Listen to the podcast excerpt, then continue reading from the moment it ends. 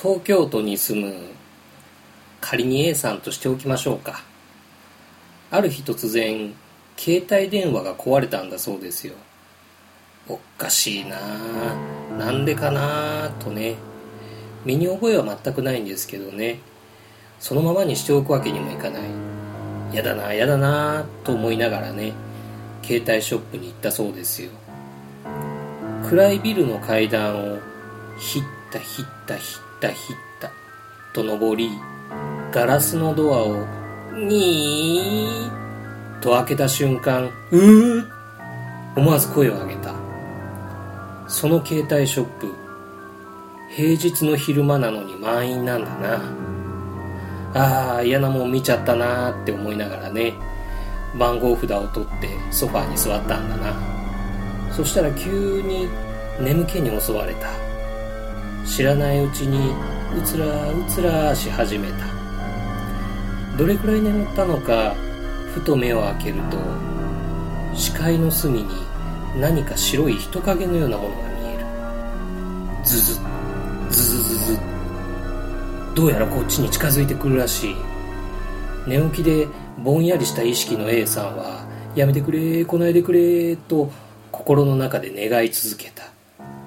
その白い人影は A さんのところまで来て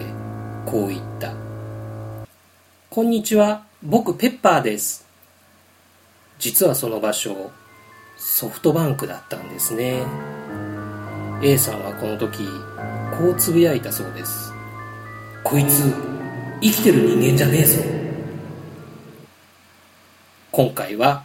生きてる人間じゃない映画の特集です。それでは始めていきましょう。無人島キネ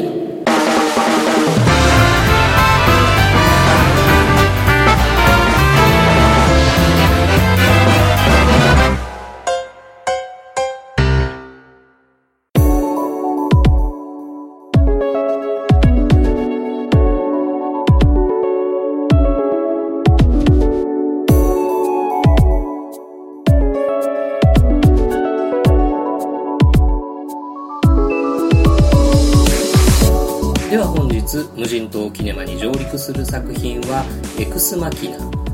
サクッと概要を説明しておきます。自分は優秀な IT 技術者だという自負のある主人公ケイレルと最高峰の技術で作られた人工知能エヴァを搭載した女性アンドロイドとの面会を通してその人工知能エヴァがどこまで人間に近いかというテストをしていくが点点点というお話です。出演は「アバウトタイム愛おしい時間について」のドーナル・グリーソン「リリーのすべて」でアカデミー賞助演女優賞を獲得したアリシア・ビキャンデル。そして「スター・ウォーズ・フォースの覚醒」でポー・ダメロンを演じたオスカー・アイザック。監督はジャッジ・ドレッドや「私を離さないで」で制作脚本に携わり今回初メガホンとなるアレックス・ガーランドとなっております。まず先に結論から言いますがこのエクスマキナ今のところ僕の2016年上半期のベストワンです。100本リストにおいては何番目か順位はまだ未定なんですけれども10番目までに入るくらいには好きな作品になりました。いつもであれば僕牛田にとってこの映画はどんな映画だったのかということで作品全体のテーマ性とかその解釈みたいな話をするんですけどもすごく語りたいテーマ性がある映画だからこそあえてそこを避けまして聞いていただいた方にあエクスマキナ見に行ってみようかなと思ってもらえることを今回は目標としてみたいと思います。本国イギリスでは2015年1月アメリカで2015年4月公開。日本ではそれから1年以上遅れてついに今年6月11日公開に至ったわけですが公開関数はやっぱりかなり少ないみたいです。そういう状況を前回の港町シアターみたいに嘆くよりも見に行こうと思っていただける人が一人でも増えるようなそんなお話をすることができたら口コミでロングランになったり公開関数が増えたりするかもしれないという狙いではないですけれども願いを持ってお話ししていきます。今年のアカデミー賞では脚本賞と視覚効果賞にノミネートされて視覚効果賞の方は受賞もしていますしキャストもこれから売れっ子になっていくだろうという旬の役者を揃えた話題作です。エクスマキナをご覧になられた方全員に漏れなく話題性というお土産がついてくるという言い方をすれば最低でも見て損はしないくらいは言っちゃってもいいかなっていうふうには思います。その上で僕牛田のおすすめポイントを挙げていきたいと思うんですけれどもまずいいなと思ったのは冒頭のプロローグのスピード感です。エクスマキナという作品の舞台は大自然に囲まれた山奥の IT 社長の別荘なんですけれども主人公がその舞台に到達するまでの経緯の描き方っていうのが半端なくテンポいいです。そしてたどり着いた社長の別荘の秘密基地感。豪邸すぎず未来すぎず。ジャクソン・ポロックっていう抽象画家の絵が飾ってあるんですけれどもそれがしっくりくる程度のモダンさという空間がすごくツボでした。こういう秘密基地を持ちたいっていう欲望は結構多くの男性は持ってるんじゃないでしょうかね。この別荘で京子という女性が出てくるんですけれどもこれを演じてる園谷水野という女優さんもとてもいいです。東京生まれイギリス育ちのバレエダンサーでありモデルさんなんですけども一言で言えば妖艶と言ったらいいでしょうか。オスカー・アイザックの演じる IT 社長とソウルミュージックで踊る場面があるんですがすごくかっこいいです。この園谷水野さんエクスマキナの後にも今年4月にイギリスで公開されたダンス映画にも主人公のルームメイト役っていう、まあ、割と多い出番の役で出てるんですけども今後映画女優として追いかけていきたいっていう人にはなりました。そして肝心のストーリーについて。実はですね序盤から中盤くらいのところで僕はこのエクスマキナはこういうオチになるんだろうなっていう風に分かってしまいました。でもそのオチは僕の好きなタイプの展開なのでそれを裏付けるような描写が出てくるとうんうんそうなるよね。そういうヒントの小出しっていいよね。といい気分で見ることができました。ところが終盤に入るくらいのところであなたはこういうオチだと予想してましたよね。でも違いますよ。という展開になってやられたっていう感じになっちゃいました。それは見ている人全員をびっくりさせる仕掛けとかいわゆる大どんでん返しではないと思うんです。でも僕みたいな分かったつもりで見てるやつっていうのをピンポイントでチクッと指摘するようなバランスの種明かしだったのが余計に参りましたという感じでした。そこからエンディングにかけては好き嫌い分かれる展開だと思いますけど僕は好きでした。おまけにエンドロールで流れる音楽もすごくいいなと思って普段はあんまり映画の中の音楽で反応することって僕はない方なんですけれども今回は珍しくいいなと思いました。そんな風にオープニングからエンドロールまで僕の好きな要素満載の一本ということになりました。というわけで、エクスマキナ無人島キネマに上陸です。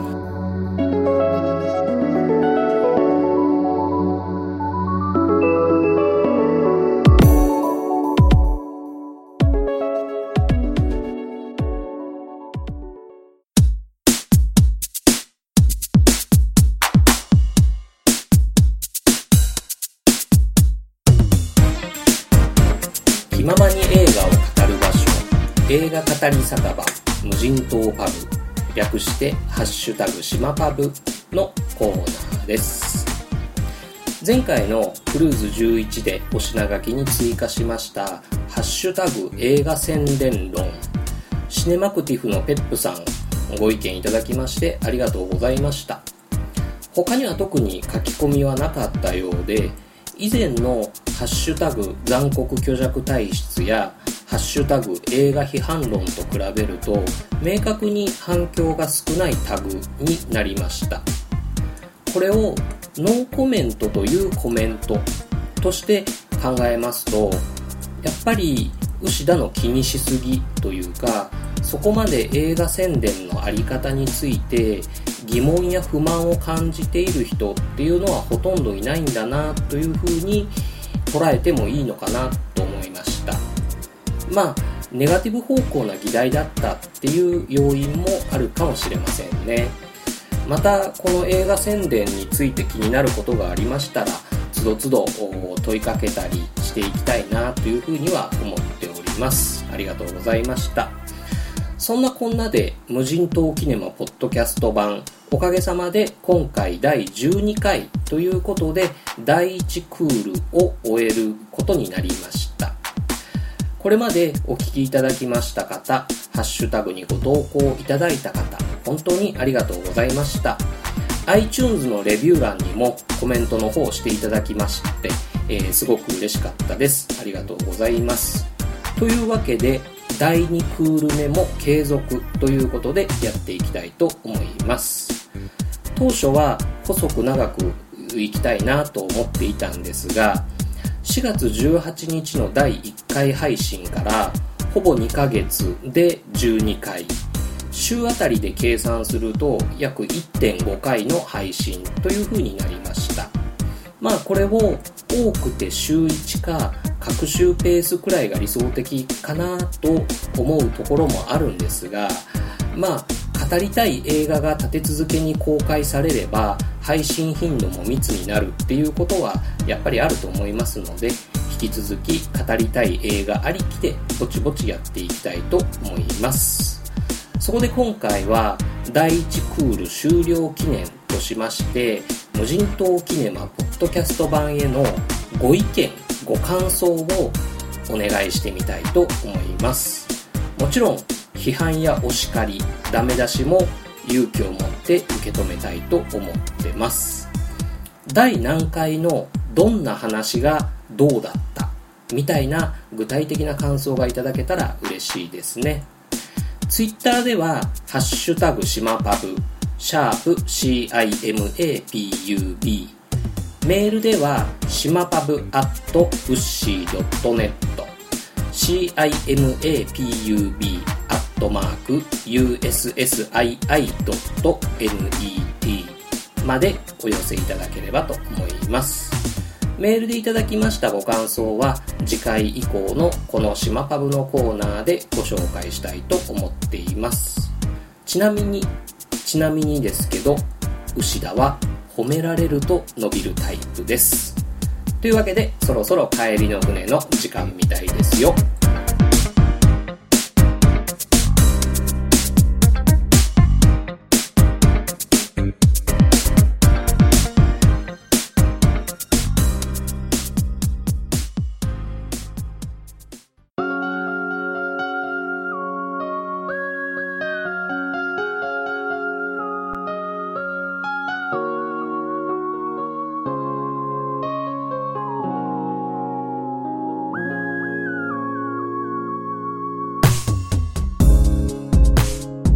後半は無人島キネマからの袋になりますね。その日の上陸作品に何らかの意味で絡んでる作品を紹介したいと思います。今回の上陸作品がエクスマキナということで関連作品としてご紹介するのはアンダーザスキン種の捕食です。2013年ジョナサン・グレイザー監督スカーレット・ヨハンソン主演ということでスカーレット・ヨハンソンがオールヌードにということ以外はあまり話題を聞かなかった作品です。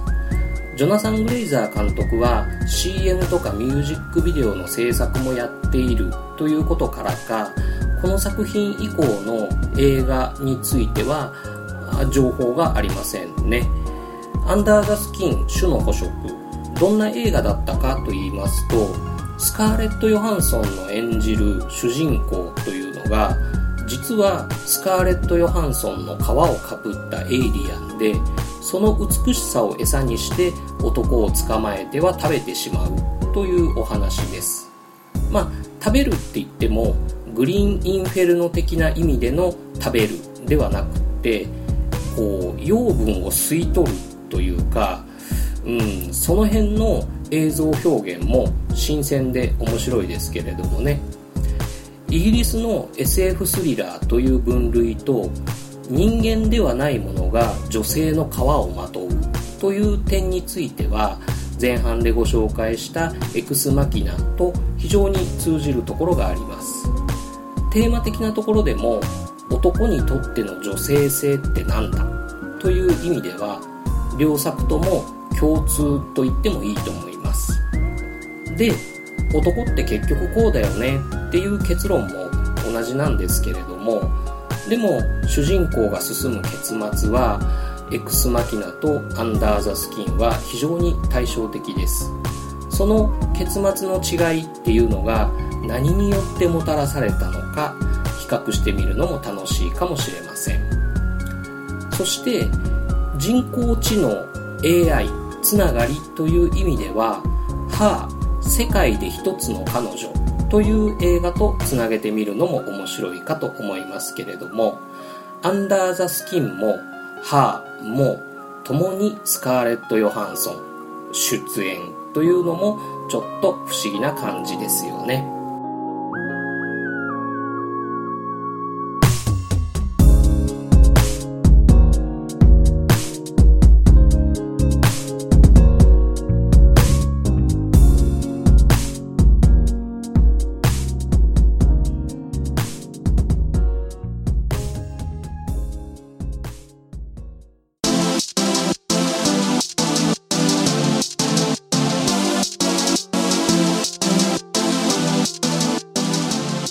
無人島キネマポッドキャスト版クルーズ12オーエクスマキナ袋アンダーザスキン種の捕食は牛田智之のご案内でお送りしました。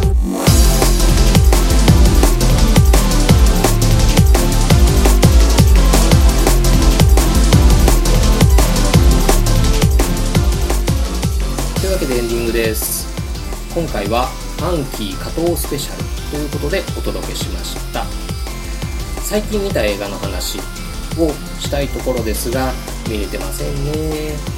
マイリストやウォッチリストに見たい映画が溜まっていくばかりです。先日サウスポーを見たのでまだ見てないとは言いにくい100円の恋を見ておきたいなと思ったりしています。あと X マキナとどっちにしようか迷って結局まだ見てないシチズン4がですね X マキナが良すぎて今どっちでも良くなってきてしまいました。あんまり見たよっていう声も見かけないんですけれどもどうなんでしょうね。本編で X マキナが僕の2016年上半期ベストワンっていうお話をしてしまいましたけれども皆さんはどうでしたでしょうか？いろんな映画ポッドキャストでもこれから語られていくでしょうし Twitter のタイムラインなんかも賑わってくる時期になってくるので楽しみなんですけれども僕自身は本命視してたサウスポーと海よりもまだ深くが上陸はしたものの意外に意外にという結果でしたのでこれから小泉京子と二階堂ふみの6月25日公開不機嫌な過去を見てから確定したいなと思っています。いろんな人のランキングを見たり聞いたりするのが今から楽しみですね。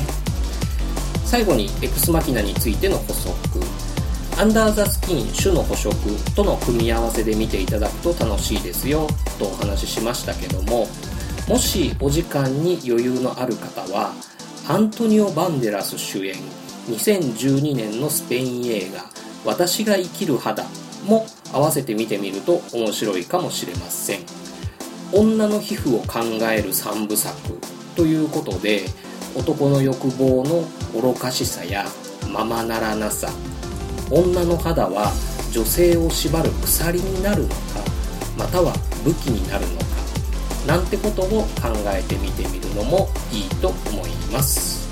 というわけで無人島キネマポッドキャスト版第1クールはこれにて終了。